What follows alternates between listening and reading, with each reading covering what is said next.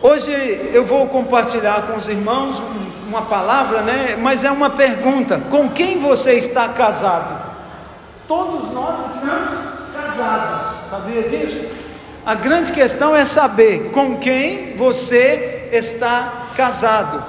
No casamento com o Senhor Jesus, suas exigências não são menores. Quando nós casamos com Cristo, as exigências não são menores, mas porém Ele mesmo as cumpre. Amém?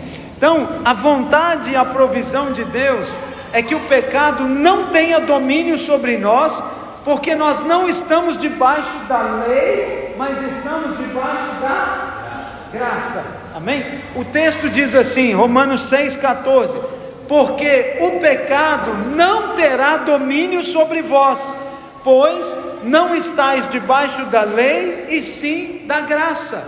Amém? Essa é uma promessa maravilhosa, mas ela coloca uma condição: não podemos permanecer debaixo da lei. Por quê? Porque a lei, ela é demanda, é exigência, é cobrança o tempo todo. Assim, porque você não está debaixo da demanda de Deus, e sim debaixo do seu favor e suprimento. Amém? Então, algumas pessoas ainda andam debaixo dessa cobrança. Deus está me cobrar, Deus está me pedir, Deus está me castigar. Não, nós já mudamos para é, o lado de ser suprido e favorecido pelo Senhor. Amém? e por isso o pecado não pode mais ter domínio sobre a sua vida. Amém? Todas as manhãs, quando você acorda, lembre-se: Deus não está lá esperando você sair da cama e apontando o dedo para si. Ah, acordou, né? Ah, agora vamos lá falar. Não é assim. Deus não está é, é, toda manhã é, é, cobrando de você com uma exigência, mas Ele se propõe a nos suprir, amém? É, a graça, porém, não é uma exigência, ela é suprimento de Deus. Nós estamos no tempo da graça, nós estamos casados com a graça, amém? É, e evidentemente que as demandas de Deus elas serão cumpridas e elas serão resolvidas por causa do seu suprimento. Nós estamos orando aqui um dos versículos que diz que a graça nos ensina a não viver impiamente. Não é isso? Nós estamos orando agora há pouco um versículo que diz que a graça nos ensina a não viver impiamente e a não desejar, a não ter as paixões mundanas. Antes, ela nos ensina a viver de maneira justa, santa e, e piamente, né? Santa na presença do Senhor. Amém? Então, quem vive debaixo de é, constante demanda e exigência, ele também se torna um cobrador, alguém que está a exigir o tempo todo. Amém? É, aqueles que estão ao seu derredor são cobrados com muita, é, é, com muita demanda mesmo. Onde está isso? Cadê aquilo? Eu quero aquilo outro. Me dá isso, me dá aquilo. Estão a ver? Você se torna alguém com quem é muito difícil viver. Quem pensa que Deus é esse Deus cobrador, esse Deus castigador, ele também vai agir da mesma maneira e vai se tornar um convívio difícil. Esse é um sinal que você ainda vive na lei, está casado com a lei, amém? Mas não há, é, não há certas coisas que o Senhor demanda e exige de nós. Será que não há exigência nenhuma mais? Tudo ficou resolvido? Sim. Porém, lembre-se de que a graça de Deus opera em nós, tanto o querer quanto o realizar, segundo a sua boa vontade. Amém? tanto quanto obedecer. Quanto mais nós mergulhamos na graça, oramos a graça, recebemos a graça, mais o Senhor nos coloca numa posição favorável de obediência, de desejos das coisas do alto. Amém? Sua graça nos supre completamente. A lei, ela demanda, ela cobra, ela puxa, mas a graça é suprimento. E no capítulo 7 de Romanos, nós aprendemos sobre a libertação da lei. Esse é o descortinar de uma vida plena e abundante. Vamos ler aqui pelo menos quatro versículos do capítulo 7 de Romanos, amém? E esse já é o primeiro ponto: casados com a lei ou casados com a graça? Fala para mim, você está casado com a lei ou você está casado com a graça? Ou com a graça, amém? Porventura, Romanos 7, versículo 1: Porventura ignorais, irmãos, pois falo aos que conhecem a lei, que a lei tem domínio sobre o homem toda a sua vida, então não pode ignorar isso. A lei tem domínio sobre o homem toda a sua vida.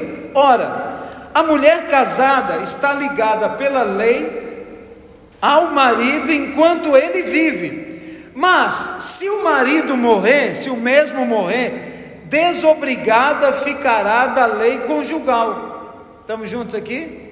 Então a mulher, ela está ligada ao marido enquanto o marido viver. Estamos juntos? Mas se o marido morrer, o que que acontece? Ela está desobrigada da lei. Estamos juntos, irmãos? Ela já ficou livre da lei. De sorte que será considerada adúltera se, vivendo ainda o marido, unir-se com outro homem. Porém, se morrer o marido, estará livre da lei e não será adúltera se contrair novas núpcias. Qual que é o problema aqui? A lei. O que que proíbe a mulher de ter outro marido? Ela está casada com o primeiro marido pela lei. Então a lei proíbe ela de ter outro Estamos juntos aqui? Amém? A grande questão aqui agora é que ela está ligada pela lei. Assim, meus irmãos, também vós morrestes relativamente à lei por meio do corpo de Cristo, para pertencerdes a outro, a saber, aquele que ressuscitou dentre os mortos, a fim de que frutifiquemos para Deus. Amém? Feche os teus olhos, vamos orar. Pai, essa é a palavra que o Senhor tem para cada um de nós nessa manhã. Conceda-nos espírito de revelação, de sabedoria, de entendimento, que sejam iluminados os olhos do nosso entendimento, ó Pai, para conhecer, para perceber, para receber a vida que vem do Senhor sobre os nossos corações, em nome do Senhor Jesus Cristo, diga amém. Amém. amém. Bem, o apóstolo Paulo, ele está a falar aqui da lei e graça, usando a analogia do casamento.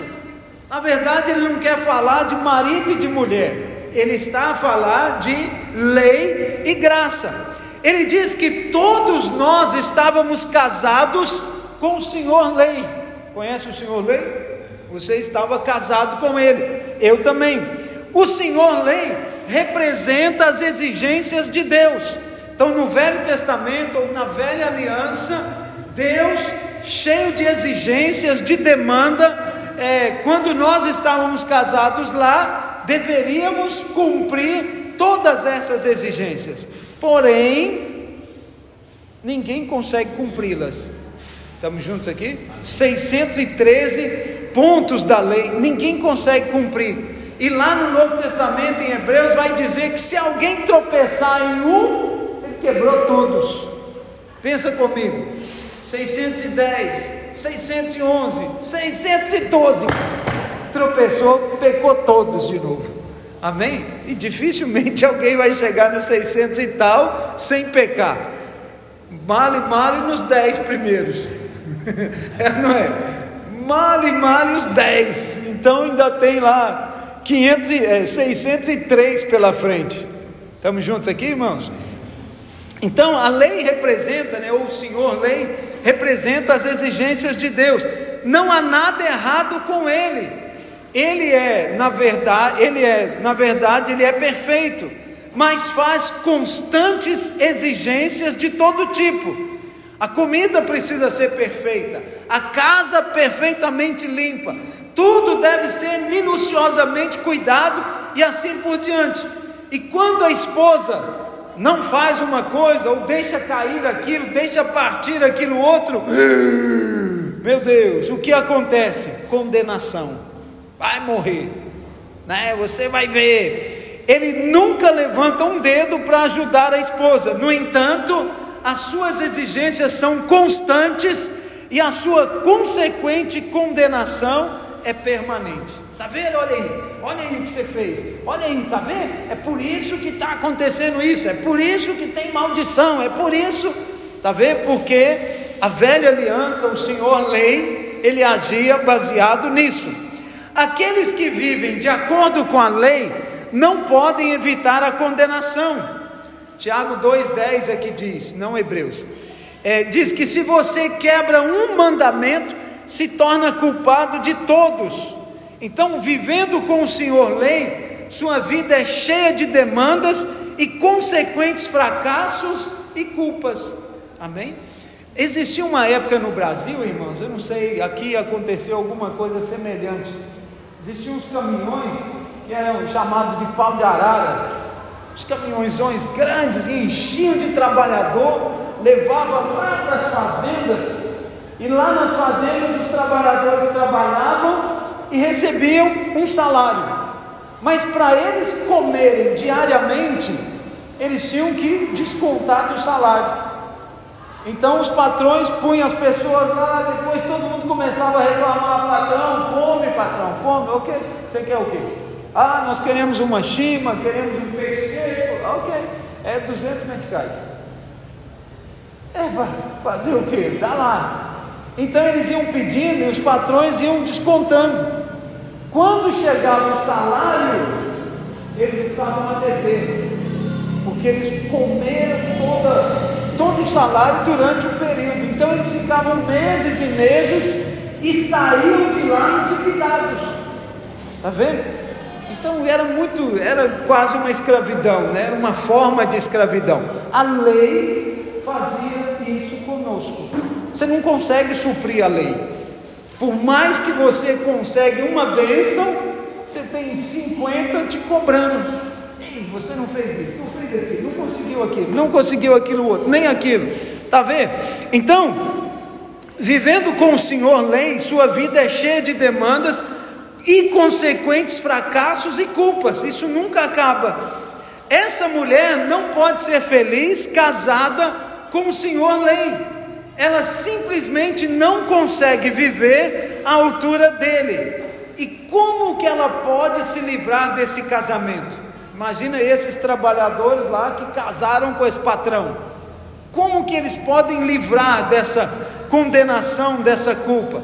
Paulo diz que a mulher casada está ligada ao marido enquanto ele vive. Então, a única maneira dessa mulher se ver livre seria pela morte do marido.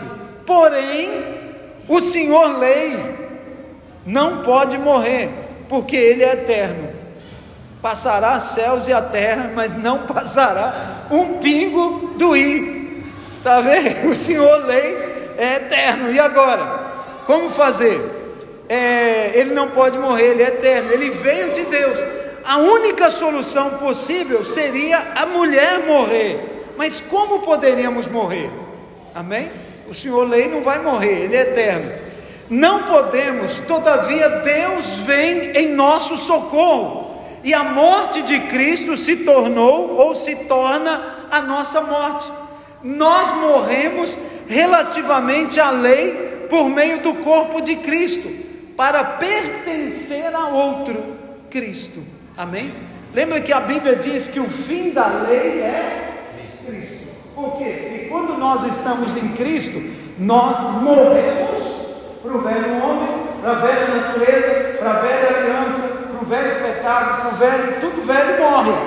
E nós o que? Renascemos para Cristo. Estamos juntos aqui? Então é a única maneira de se ver livre do Senhor lei. Estamos juntos aqui? Nós morremos então. Até a nossa morte, o Senhor nos supriu em sua morte na cruz. Vai que você morre e depois não ressuscita. Então o próprio Senhor Jesus morreu no nosso lugar e nós somos incluídos na morte dele. Estamos juntos aqui? Amém. Quantos aqui já morreram? Amém. Amém. Aleluia. Então nós morremos em Cristo. Amém. É verdade que ele morreu para nos redimir, perdoar e libertar do pecado, livrando-nos da maldição. Mas é igualmente verdade que ele morreu para que pudéssemos morrer e assim ser libertos da lei. Amém, meus irmãos? Amém. Presta atenção, eu não sei se você teve essa experiência, mas eu sei que muitos têm. Quando eles chegam na igreja, se convertem, aceitam Jesus, a vida fica leve, não é? Fica uma vida boa, e depois começa a caminhar na igreja, os dedos começam a aparecer. Você, você, você aqui, você aqui no outro. Então eles nos colocam de novo embaixo do jugo da lei. Estamos juntos aqui? Mas você já experimentou a libertação da lei. Aleluia? Então, é, ele morreu para que pudéssemos morrer e ser libertos da lei na morte do Senhor, nós somos libertos das ordenanças da lei. Colossenses 2,14. Colossenses capítulo 2, versículo 14 diz assim: Tendo cancelado o escrito de dívida que era contra nós e que constava de ordenanças. Constava de quê? Ordenanças, são lá os 613 o qual nos era prejudicial, removeu inteiramente, encravando na cruz. Então está registrado aqui em Colossenses 2,14 que ele cancelou o escrito de dívida que era contra nós e que constava de ordenanças. Amém? Uma lista infindável de pecados, de transgressões, de ordenanças que você quebrou e que nos era prejudicial. Aquele peso de servir a Deus debaixo de culpa, meu Deus, eu não fiz, eu não obedeci, amém? Se morremos, estamos, estamos livres para nos casar com outro, amém, meus irmãos? O outro aqui é Cristo. Deixa eu lembrar aqui uma, uma brincadeira. O meu tio, irmão da minha mãe, faleceu há muitos anos, eu era criança, e ele era o meu padrinho de batismo, ele que me batizou, fui batizado da igreja católica no primeiro momento, então ele era o meu padrinho, e ele gostava de tomar umas cachaçinhas, e ele dizia o seguinte: quando eu tomo uma, eu me sinto outro. Aí eu convido o outro para tomar uma, ele aceita, eu tomo outra. A perceber a brincadeira aqui? Então ele está aqui, ele toma uma, outro. É como se ele nascesse de novo, né? Só que é pecado isso. Agora ele convida o outro, opa, vamos tomar mais uma? Já não é ele que está bebendo, já é o outro. Então ele convida o outro, aceita, ele toma outra. Amém? Era só uma brincadeira lá de bêbado. Mas entenda, uma vez que Cristo morreu e nós morremos com Ele, quando nós ressuscitamos, nós somos outro. Só que nós não vamos tomar da mesma bebida do pecado. Nós agora vamos tomar outra. Amém? Outra aliança. A nova e eterna aliança. Estamos juntos? Como ele estava no pecado, ele procurava a coisa do mundo, era, é o entendimento do mundo. Mas nós morremos e somos outro. Somos outros? Então agora o outro está livre para contrair novo casamento. Estamos juntos aqui? Eu vou casar com o senhor lei de novo? Não. Com quem que eu vou me casar? Com a graça, com Cristo. Amém, meus irmãos? É a única maneira. Se morremos com Ele, também com Ele ressuscitamos. Amém? Isso é muito bom. Ele exige uma. É, bom, no casamento com o Senhor Jesus, as suas exigências não são menores, foi o que nós lemos lá na primeira linha. Não são menores, porém, ele mesmo as cumpre pela sua esposa. Ele sabe que a esposa não tem condição de cumprir todas as exigências. Então ele é um excelente masterchef. Ele vai fazer uma comida perfeita. Estamos juntos aqui? Ele mesmo vai cozinhá-la. Você quer fazer algo para ele, mas ele insiste que ainda quer lhe mostrar mais do seu amor. E quanto mais ele o ama, mais você é capaz de fazer as coisas que ele deseja. Amém, meus irmãos? Quanto mais nós entendemos o amor de Deus por nós, mais nós queremos servir. Por isso que Paulo fala: minha vida para mim mesmo ela não tem sentido. O meu propósito é testemunhar o Evangelho da Graça. Eu sei que Ele já me libertou de tudo, então agora eu sou livre para Ele. Amém? É assim que nós somos. Aleluia. E quanto mais nós queremos, não é, agradá-lo. O casamento com a lei é estéril. Esse é o segundo ponto. Antes você estava casado com a lei, mas agora estou casado com a graça. E nessa nova união você poderá ser frutífero.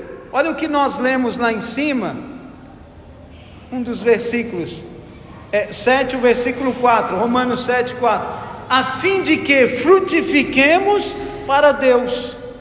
Então, quando nós estávamos na lei, nós éramos infrutíferos. Quem está debaixo do pecado é infrutífero. Irmãos, eu participei de, de ministérios, né? Um dos nossos ministérios na igreja era é, um ministério de, de teatro.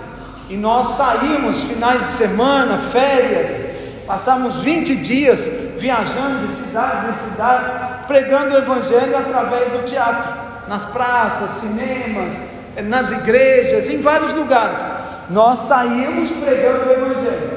E eu lembro que eu entrei numa igreja, aliás, eu lembro que na semana que eu estava preparado para ir na, na viagem, numa noite Deus me deu 19 pregações. Eu comecei a escrever uma mensagem, pensei assim, lá eu vou precisar pregar uma palavra. Então eu ajoelhei, orei, falei, Senhor, me dá uma palavra. E eu comecei a preparar uma palavra. E aí já me vinha outra, eu virava a paz e escrevi, eu escrevi 19 palavras numa noite. 19 pregações numa noite. E eu lembro a pregação que eu preguei nessa igreja. Eu cheguei nessa igreja e eles disseram para nós que tinha nove anos que nenhuma alma se convertia ali. Nove anos que nenhuma alma se convertia naquela igreja. Então nós chegamos lá, tipo 12, 13 horas, para o culto das 19.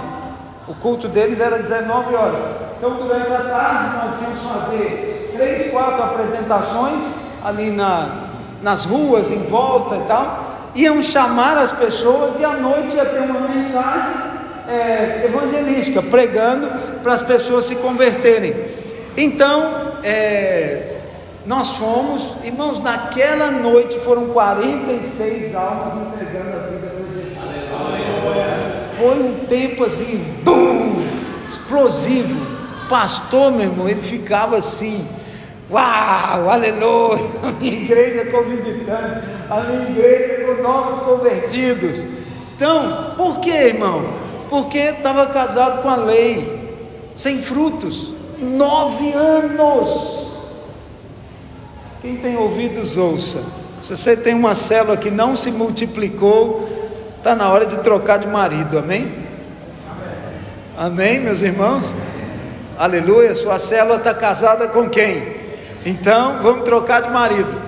É, entenda, antes você estava casado com a lei, mas agora se casou com a graça, e nessa nova união você poderá ser frutífero.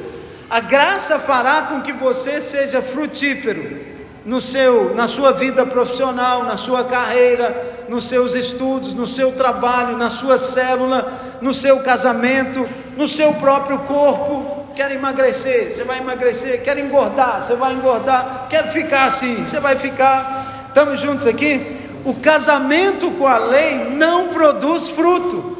Na verdade, não existe intimidade no casamento com a lei. porque ela nem pode tocar em nós por causa da lepra e do fluxo da carne. A lei é tão perfeita, a lei é tão exigente, que quando ela olha para nós, ela fala: Não, você é leproso. E a lei não na lei. Por isso, não tinha intimidade, não tinha proximidade, e consequentemente não tem frutos. Amém? Éramos casados, mas não havia intimidade que gerasse frutos espirituais. Entretanto, em nosso casamento com a graça, podemos ter uma verdadeira intimidade que resulta em frutos. Pois, mesmo que haja em nós a lepra e o fluxo da carne, quando o Senhor nos toca, nós somos purificados. Aleluia. Amém? mesmo que nós sejamos aquele leproso que vem lá debaixo da lei, do jugo, da condenação, mas quando você casa com a graça, você é tocado por ela. A graça te supre, te cura, te limpa. Lembra que o primeiro versículo que nós começamos a orar aqui, pela graça sois salvos. Eu creio que isso é só uma porta. Pela graça você é salvo, liberto, curado, transformado, abençoado restabelecido, amém? E você tem uma nova vida, pela graça sois salvos, mas a salvação aí é um pacote, entende? É um combo que vem toda sorte de bênçãos nas regiões espirituais sobre a sua vida, aleluia. Então, quando Ele nos toca, nós somos purificados. Depois de pregar o seu primeiro sermão lá em Mateus 5, o Senhor desce do monte e a primeira pessoa que ele encontra é um leproso. Se fosse um sacerdote pregando, um, um judeu, um, um chefe da sinagoga, pregando, descesse da pregação e encontrasse um leproso, o que ele ia falar? Vai lá para fora. Você? Lá, lá, lá fora da cidade, você não pode estar aqui dentro. Não é isso? E o que Jesus faz? toca ele e ele é curado. Estamos juntos, irmãos? É exatamente o contrário. A lepra é um símbolo do pecado. E quando purifica o leproso, ele está nos mostrando que a nova aliança é o oposto da velha.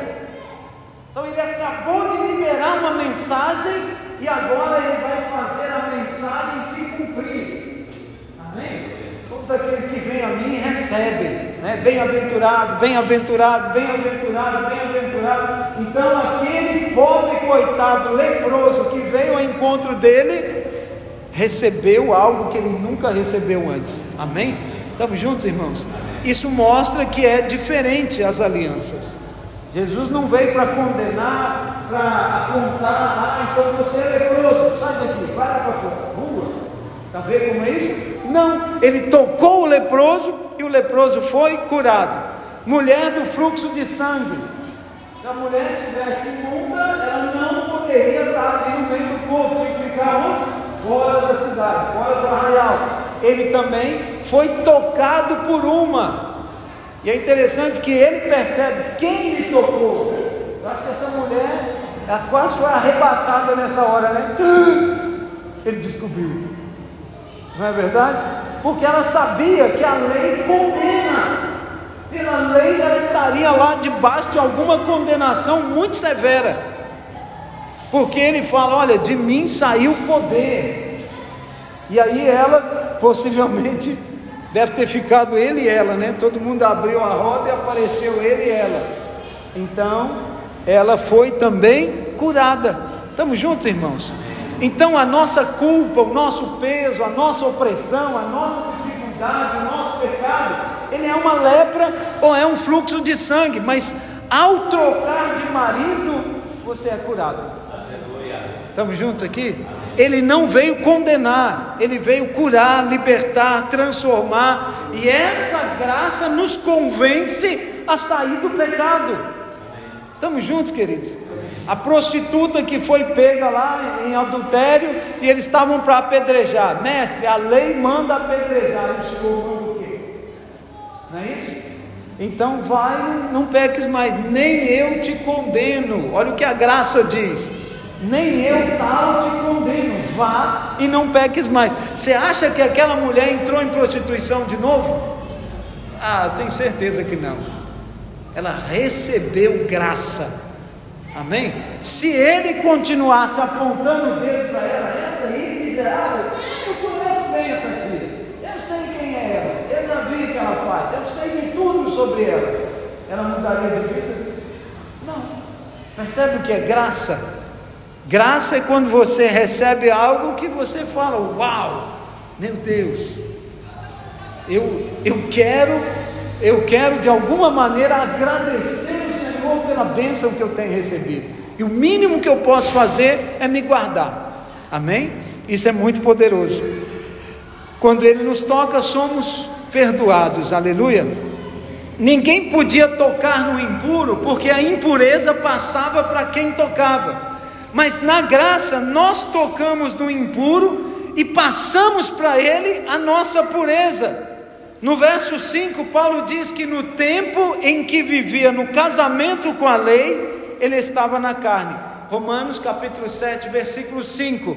Olha o que ele diz aqui, Romanos capítulo 7, versículo 5. Porque quando vivíamos segundo a carne, as paixões pecaminosas postas em realce pela lei operavam em nossos membros, a fim de frutificarem para a morte. Amém? Então, quando nós estávamos na carne, as paixões pecaminosas afloravam e você tinha a consequência disso, é, muito fruto para a morte. Amém, irmãos? Tudo que você fazia é morte. Morte, tristeza, angústia, medo, Tá vendo? Muitas coisas assim. Nós sempre pensamos que alguém está na carne quando, é, quando está em algum tipo de pecado, mas não é essa a ideia bíblica. Não é simplesmente isso. Alguém está na carne quando vive segundo a lei, ou seja, quando vive no seu esforço próprio, tentando agradar a Deus, cumprindo as suas exigências. Aquele que vive por esse princípio de vida está na carne e, inevitavelmente, vai frutificar para o pecado. Amém? Por quê? Porque ele está usando a força dele para colocar as coisas em cima. Você já tentou segurar alguma coisa muito tempo em cima? Daí a pouco o braço começa a tremer, sua força começa a ir embora. É, mãe? E aí o que, que acontece? Tudo cai. Por isso que as coisas em nossas vidas não podem ser baseadas no nosso esforço. Aleluia. Então, aquele que vive por esses princípios de vida na carne, inevitavelmente frutificará para o pecado, morte, depressão, doença, fracasso. E se você está debaixo da lei, está na carne. Mas se vive pela graça, está no espírito. Romanos capítulo 7, versículo 8. Olha o que diz: Mas o pecado, tomando ocasião pelo mandamento, despertou em mim toda sorte de concupiscência, porque sem lei está morto o pecado. Aleluia. Então, o pecado fala o seguinte: imagina que o pecado está aqui as leis estão escritas aqui. Então o pecado vem aqui e consulta a lei. Ele começa a ver aqui os itens da lei. Ele fala, ah, tem esse povo aqui mesmo. Está vendo? Ele domina. E aí você começa a frutificar para o pecado. Por quê? Porque você está andando de acordo com a lei. Mas quando nós andamos de acordo com a graça, o que que acontece? Nós passamos a desfrutar dos cumprimentos de Cristo na graça. Nas igrejas há muitas pregações contra o pecado. Eu entendo até o coração dos pregadores e nós também somos contra o pecado. Mas não se resolve o problema do pecado pregando mais lei, pois a lei produz mais pecado. Tá vendo? Quando você vai falar alguma coisa para alguém que errou, sempre aparece um e mas tem mais isso. É assim é? porque ele fez assim, alguém vai falar, não, não é só isso não, ele fez mais isso também. Esse é o problema da lei.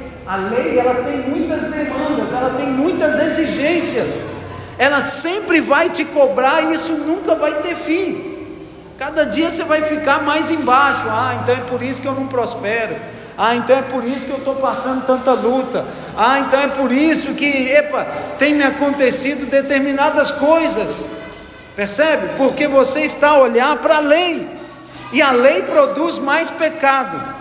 Quando o esforço humano se encontra com a lei, o resultado são paixões pecaminosas.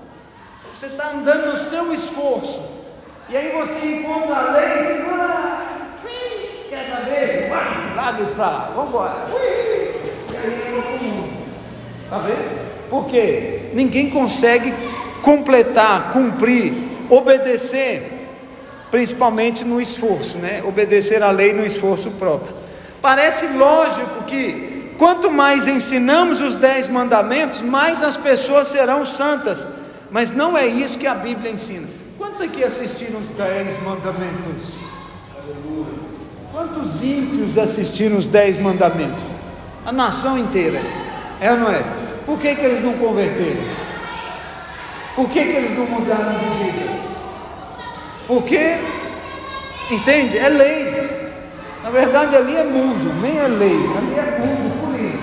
É o mundo tentando pregar o Evangelho. Não funciona. Aquilo é o mundo pregando o Evangelho. Então, quanto mais nos unimos com a lei, mais o pecado tem força. Não roubarás, não matarás, não adulterarás, não darás falso testemunho, honra teu pai e tua mãe, é, só terá um Deus, único e soberano Deus. Quanto mais você decora e sabe dos dez mandamentos, mais debaixo de peso você fica, é ou não é? Quantas pessoas você conhece que sabe falar os dez mandamentos? São poucas, né? Não é verdade? Nem querem saber. Os nem conhecem os dez mandamentos, não sabem falar todos eles. Amém? Alguns sabem, mas a maioria não sabe. Por quê? Porque dá medo aquilo. Não é? Cada mandamento você vai lendo, você vai. Isso aqui é difícil. É bonito recitar os dez mandamentos, mas quando você vai refletir neles, é pecado, é problema, é peso, é cobrança. Amém? É um confronto consigo mesmo. Olha aí, ó. Você está falando, mas olha aí, essa não é a sua realidade é, quanto mais nos unimos à lei, mais o pecado toma espaço. O poder do pecado é a lei. Está vendo? É como se o pecado falasse: vem lá, está escrito no quarto mandamento. Aí você lê, aí o pecado cresce e você fica lá embaixo. Você vai falar o quê? Se ele está certo agora, está vendo? Então, é, o poder do pecado é a lei. Se, por exemplo, você tem problema com a impureza e acorda de manhã e diz: Eu não vou ter desejos impuros isso, é, hoje, e repete isso o tempo todo, ao invés de descansar no Senhor e crer no seu suprimento, gastando tempo com Deus, você aplica todo o seu esforço para vencer um desejo impuro. No outro dia você declara novamente: eu determino que eu não terei pensamentos impuros, e passa todo dia lutando com o pecado. Contudo, depois de lutar muito, você percebe que quanto mais você luta, mais a impureza se manifesta. É ou não é? Eu não vou pecar, eu não vou pecar, eu não vou pecar, eu não vou pecar. Daqui já pecou. É ou não é? Essa, esse é o seu esforço. Então o que é melhor fazer? Ir para a graça Senhor, tu és santo, tu és maravilhoso, tu és bendito. Amém? Eu estou em ti, o Senhor está em mim. Eu recebo a tua santidade, eu recebo a tua paz. Estamos juntos aqui, irmãos? Então, ao invés de ficar lutando, batendo no pecado, não, não, o pecado não vem, ele só vai ficando forte. Parece que quanto mais você toca nele, mais você dá energia para ele.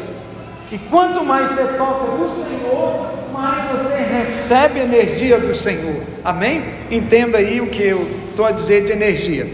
Amém, meus irmãos? Então, é, depois de lutar muito, você percebe que quanto mais luta, mais impureza se manifesta. A maneira de vencer os pensamentos impuros é nem mesmo tentando por sua força subjugá-los. O esforço próprio só piora. Entende? Não tenta resolver nada na sua força.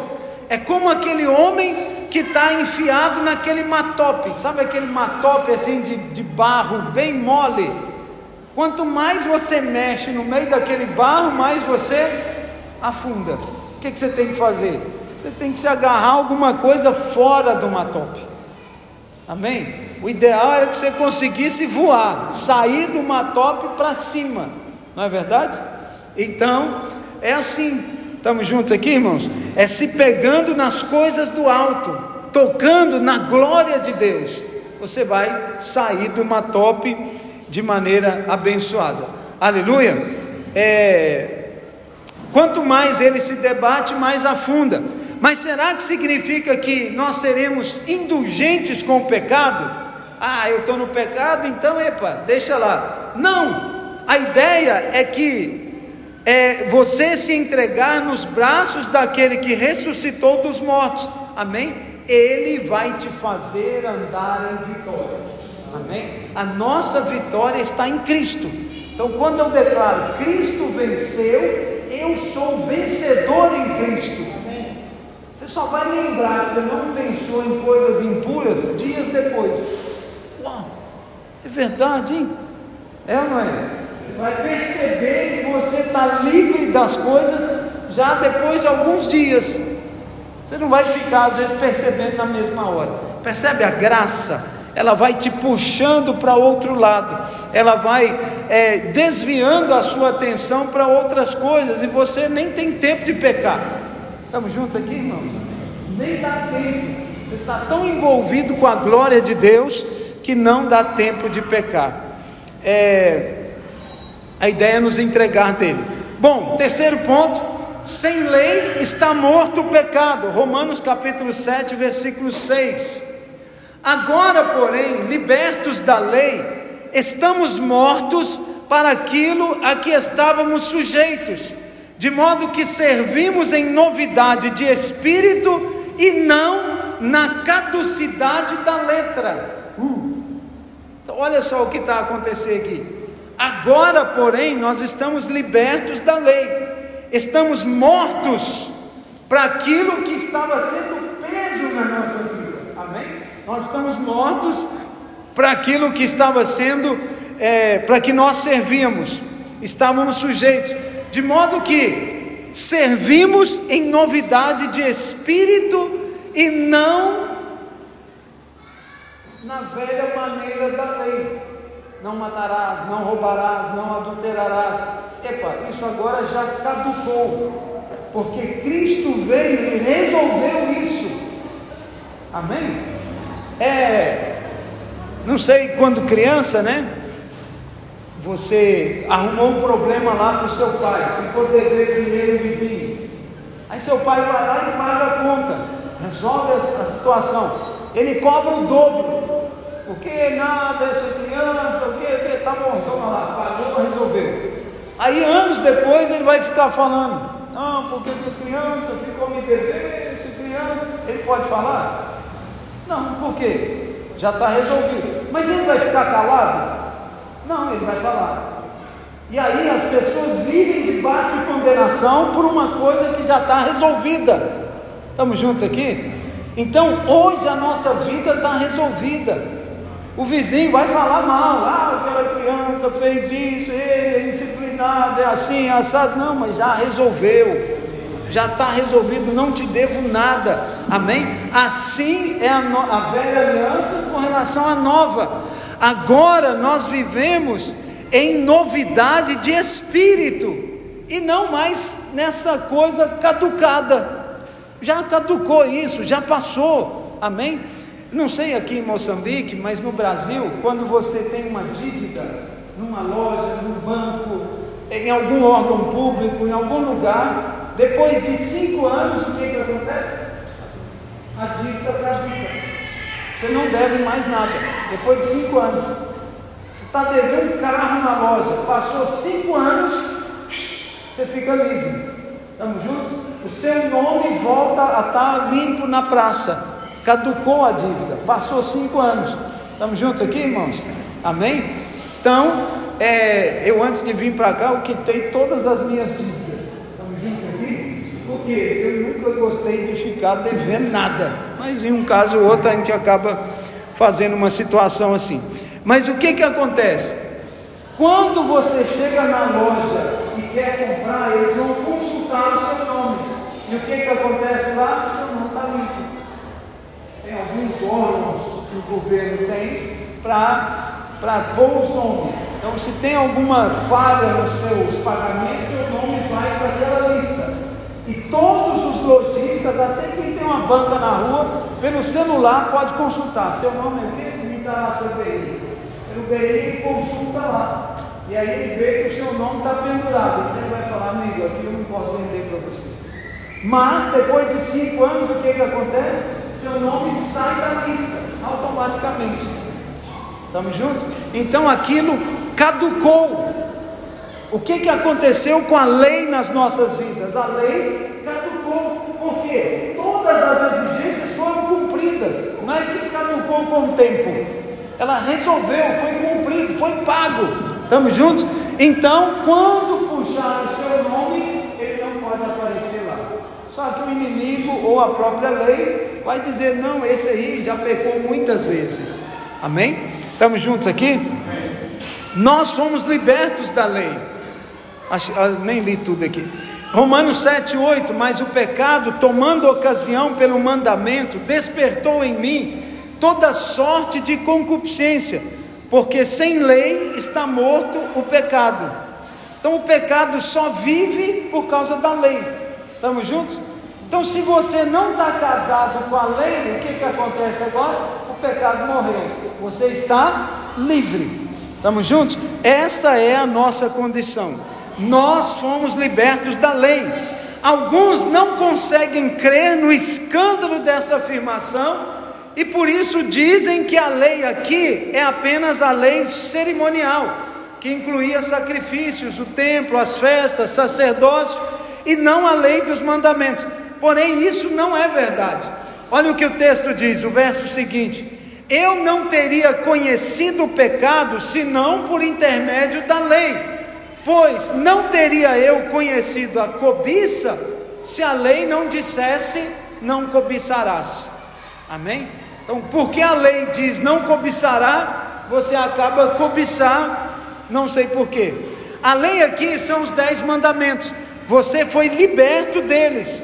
Esse é o assunto que o diabo procura de todas as formas esconder dos crentes, amém? Porque ele deseja mantê-los debaixo do domínio do pecado, estamos juntos? Não há libertação do poder do pecado, a menos que experimentemos a libertação da lei. Se você está debaixo da lei, você vai ser condenado pela lei, não tem como. Estamos juntos? Se você sai debaixo da lei, então tudo muda. Lembre-se de que a lei é demanda e exigência de Deus. Nós somos libertos das suas demandas. Ele cumpre as suas próprias exigências em nós e por nós. Amém? Então, ele agora é o Senhor graça. Ele casou conosco. Ele quer uma boa comida, ele vai preparar uma boa comida. Amém? Ele quer um, uma boa casa arrumada, organizada, ele vai preparar uma boa casa arrumada e organizada. Estamos juntos? Essa é a, a, os, esse é o Senhor graça. Aleluia. Então, é, ele cumpre essas exigências por nós. Quando afirmamos que não estamos mais debaixo da lei, podemos ser acusados por alguns de antinomianos. Significa que ante quer dizer contra e nomos, nomeanos significa lei, contra a lei. Nós não somos contra a lei, somos pela lei, pelas razões que ela foi dada. A lei não foi dada para justificar ou santificar o homem, ela foi dada para levar ao fim de si mesmo. Amém? Então a lei é para nos mostrar que nós não podemos nada, nós não conseguimos cumprir nada. Estamos juntos, irmãos? nem se você derramar o seu próprio sangue, você não vai conseguir. É, Todavia, se você diz que o homem pode cumprir a lei, então você é contra a justiça que vem da fé. Se o homem usa os argumentos dele para cumprir a lei, ele está abandonando a fé. E a Bíblia diz que sem fé é impossível agradar a Deus. Estamos juntos? A lei foi dada para mostrar o pecado. Ela mesma é santa e pura. Então imagina um copo com água que você deixou a água e aquele, aquela sujidade da água desceu para o fundo. Está vendo? Quando você olha o copo, a água está o quê? Limpa. Mas se você pega uma colher e põe ali dentro e começa a agitar, o que, que acontece? A água se torna suja. Quem sujou a água? Foi a colher? Não, a colher apenas mostrou que a água estava suja. Essa é a lei. Você fala assim, não, porque eu sou santo, aí a lei vem, mostra a sujeira toda. Está vendo como é isso? Essa é a função da lei, mas ela sozinha é santa e pura. A lei não tem problema, mas a função dela é isso. A água parece pura, então você pega uma colher, mexe e como resultado, aquela sujidade levanta e mostra a condição da água. A colher é boa, ela não produziu o problema, o problema já estava lá. Está vendo? Não é ela que produziu, o problema já estava lá, mas ela mostrou a verdadeira condição da água. Essa é a lei, a colher é a lei. Estamos juntos? Então você está vivendo aí santarrão, epa, eu, eu mesmo, eu, eu, eu, eu, eu, eu. Aí vem a lei, clic, clic, clic, clic, clic, clic. Hum, eu. Está vendo como é isso, né? Então, quarto ponto, a verdadeira prostituição espiritual. Nós estamos casados com Cristo ressurreto. Ele tem toda a autoridade, glória e poder. É, se antes nós éramos fracos, já não somos mais. Se éramos pobres, já não somos mais. Em nós mesmos somos fracos e pobres, mas nos casamos com alguém muito rico Amém? Você casou com alguém que é realmente muito forte, muito rico. É, nós agora somos participantes da sua riqueza e por causa da aliança do casamento. Então, porque eu estou casado, toda a riqueza dele é minha, toda a força dele também é minha. Estamos juntos aqui? Você mexe com a mulher do delegado, do chefe da cidade, da polícia? Você não é doido, é? Hã? Alguém não vai arriscar, porque ela casou com a autoridade máxima da cidade. Você vai lá mexer com ela? Hã? Toda a polícia da cidade vai te procurar e vai te achar, claro. Estamos juntos? É, agora nós somos participantes dessa riqueza por causa da aliança. Quando dizemos às pessoas em nome de Jesus, isso não tem nada a ver conosco, mas tem a ver com esse casamento em nome do meu marido, em nome dessa nova aliança, amém? Em nome dessa, é, desse novo momento que eu estou a viver, eu não estou mais debaixo do pecado, eu estou agora debaixo de um que cumpriu todas as exigências. Eu mesmo não cumpri, mas eu estou casado com alguém que cumpriu, eu me tornei um com ele. Estamos juntos aqui, irmãos? Eu não tenho condições de cumprir, mas ele cumpriu, ele consegue cumprir, aleluia. Então isso não tem nada a ver conosco, mas com o nosso marido. Não tem nada a ver com quanto você é forte, é santo, ou com tantas horas que você orou e jejuou por dias e por semanas. Tudo depende do casamento. Amém? Você está casado com quem? Quem é seu marido? Então é importante saber. Paulo, porém, diz no verso 3 que a mulher será considerada adúltera se, vivendo o marido, unir-se com outro homem. Hoje nós estamos casados com Cristo, com a graça. E se nós nos envolvemos com outro marido, qual é o outro? A lei. Nós estamos em adultério. Estamos juntos aqui?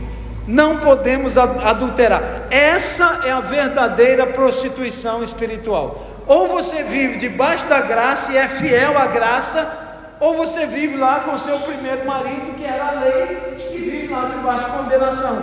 Estamos juntos aqui, irmãos? Eu já decidi a minha vida. Aleluia.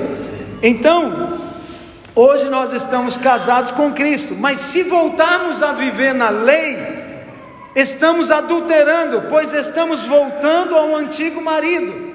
Essa é a verdadeira prostituição espiritual. Se, estando casado com a graça, voltamos para nos relacionar com a lei, estamos a trair o nosso marido. Por que, que nós enfatizamos isso? Para que você perceba o quão sério é isso aos olhos de Deus.